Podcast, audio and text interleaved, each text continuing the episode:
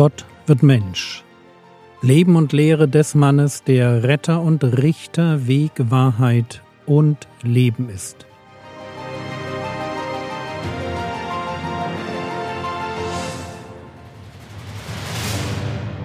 Episode 133 Matthäus und seine Freunde Teil 2 Wir sind kurz nach der Bekehrung von Matthäus beziehungsweise wie er auch heißt, Levi. Markus 2, die Verse 13 bis 16. Und er ging wieder hinaus an den See, und die ganze Volksmenge kam zu ihm, und er lehrte sie. Und als er vorüberging, sah er Levi, den Sohn des Alphaeus, am Zollhaus sitzen. Und er spricht zu ihm, Folge mir nach. Und er stand auf und folgte ihm nach. Und es geschieht, dass er in seinem Hause zu Tisch lag, und viele Zöllner und Sünder lagen mit Jesus und seinen Jüngern zu Tisch. Denn es waren viele, und sie folgten ihm nach. Und als die Schriftgelehrten der Pharisäer ihn mit den Sündern und Zöllnern essen sahen, sagten sie zu seinen Jüngern, mit den Zöllnern und Sündern ist er? Was wir hier mitbekommen, das ist die Kritik des religiösen Establishments. Sie wenden sich mit ihrer Kritik nicht direkt an den Herrn Jesus, sondern an dessen Jünger, aber sie sind definitiv nicht begeistert von dem, was sie da sehen. Frage, was geht im Herz der Schriftgelehrten vor? Das wissen wir natürlich nicht genau aber sie teilen Menschen definitiv in Gruppen ein. Da gibt es die, mit denen man sich trifft und die, mit denen man besser nichts zu tun haben sollte. Es gibt die Guten und die Bösen. Die, die es wert sind, dass man sich mit ihnen abgibt, und die, die es nicht wert sind. Und Zöllner und Sünder, also Menschen mit einem zweifelhaften Ruf, die sind es definitiv nicht wert. Mit denen hatte ein ehrbarer Rabbi nichts zu schaffen.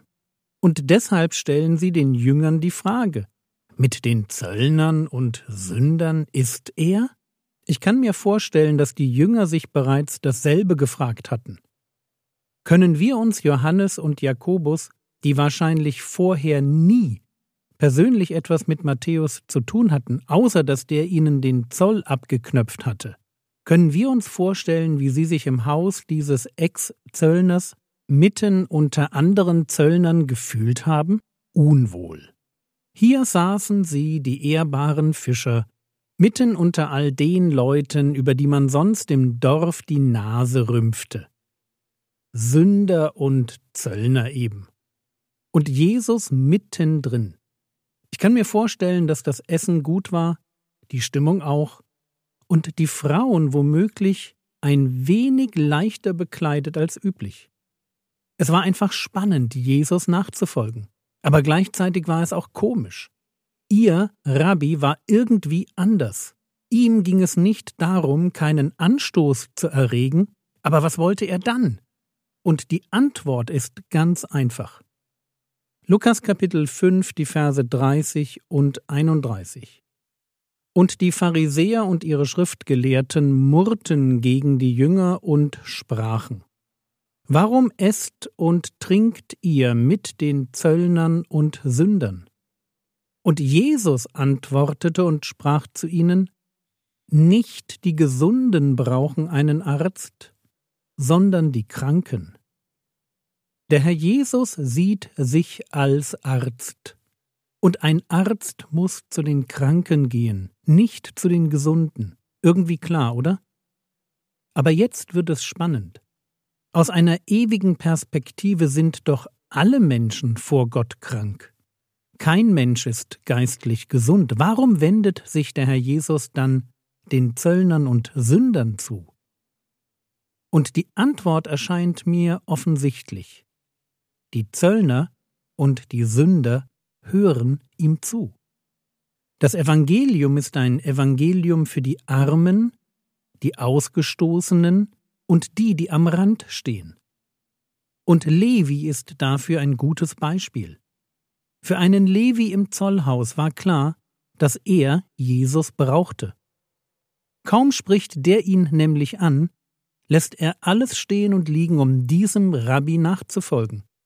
Dass ein Rabbi sich überhaupt für ihn interessierte, war ungewöhnlich. Leute wie er waren nicht die Jünger eines Rabbis. Und dann kommt dieser Jesus aus Nazareth und spricht ihn an. Und nicht nur ihn, sondern Jesus nimmt sich Zeit für alle seine Freunde. Noch einmal Lukas 5, die Verse 30 und 31. Und die Pharisäer und die Schriftgelehrten murrten gegen seine Jünger und sprachen, Warum esst und trinkt ihr mit den Zöllnern und Sündern? Und Jesus antwortete und sprach zu ihnen, Nicht die Gesunden brauchen einen Arzt, sondern die Kranken. Ich bin nicht gekommen, Gerechte zu rufen, sondern Sünder zur Buße. Jesus kam, um Sünder zur Buße zu rufen. Buße, und ich glaube, wir hatten den Begriff schon bei Johannes dem Täufer, Buße bedeutet Umkehr. Gott wurde Mensch, um Sünder dazu aufzufordern, ihr sündiges Leben hinter sich zu lassen. Wer Buße tut, der verlässt sein altes Leben und beginnt für Gott und nach den Geboten Gottes zu leben. Und das Konzept der Buße ist alt. Jesaja 55, Vers 7. Der Gottlose verlasse seinen Weg und der Mann der Bosheit seine Gedanken. Und er kehre um zu dem Herrn, so wird er sich über ihn erbarmen, und zu unserem Gott, denn er ist reich an Vergebung. Merkt ihr ein neuer Lebensweg, ein neues Denken? Darum geht es Jesus. Das ist, was Gott sich für jeden wünscht. Dass Gott im eigenen Leben Gott wird und dass man den neuen Glauben an Gott ganz praktisch im Leben sieht. Ein Glaube an Gott, den man nicht sieht, der ist nicht echt, weil ihm keine Buße, keine Umkehr zu Gott zugrunde liegt. Und damit wir uns nicht falsch verstehen, es geht nicht um äußerlichen Perfektionismus, sondern es geht ums Herz.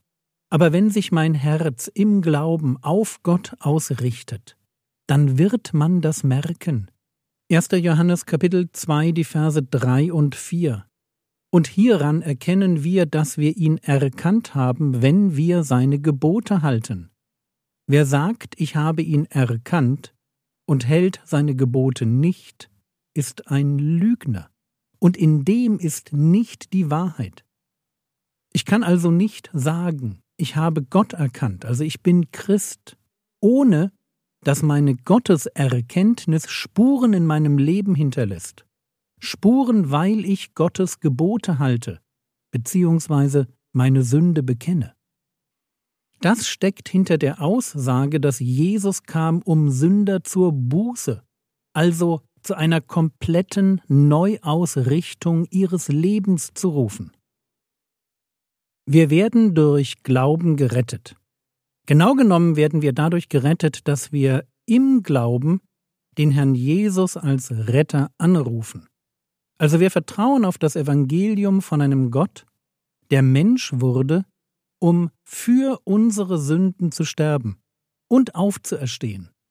Und dann bitten wir diesen Gott, uns auf der Basis seines Evangeliums zu retten so wie Paulus es formuliert.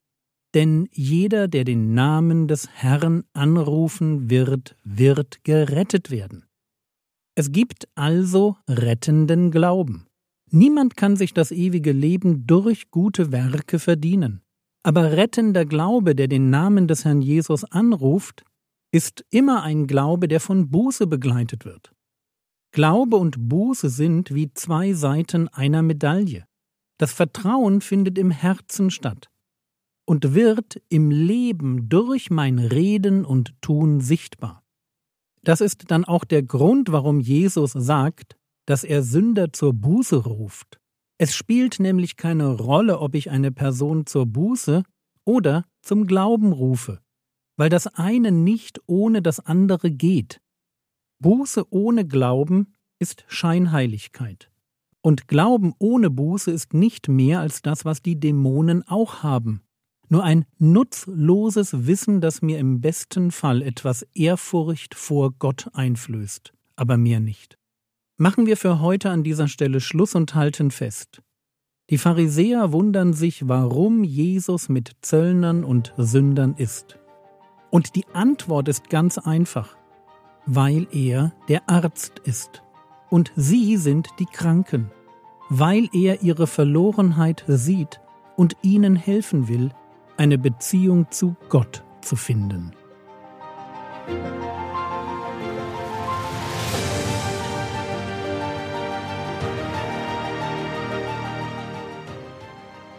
Was könntest du jetzt tun? Du könntest darüber nachdenken, ob es Menschen gibt, von denen du denkst, dass sie das Evangelium nicht verdienen. Das war's für heute. Die Skripte zu den einzelnen Episoden finden sich auf frogwords.de und in der App. Der Herr segne dich, erfahre seine Gnade und lebe in seinem Frieden. Amen.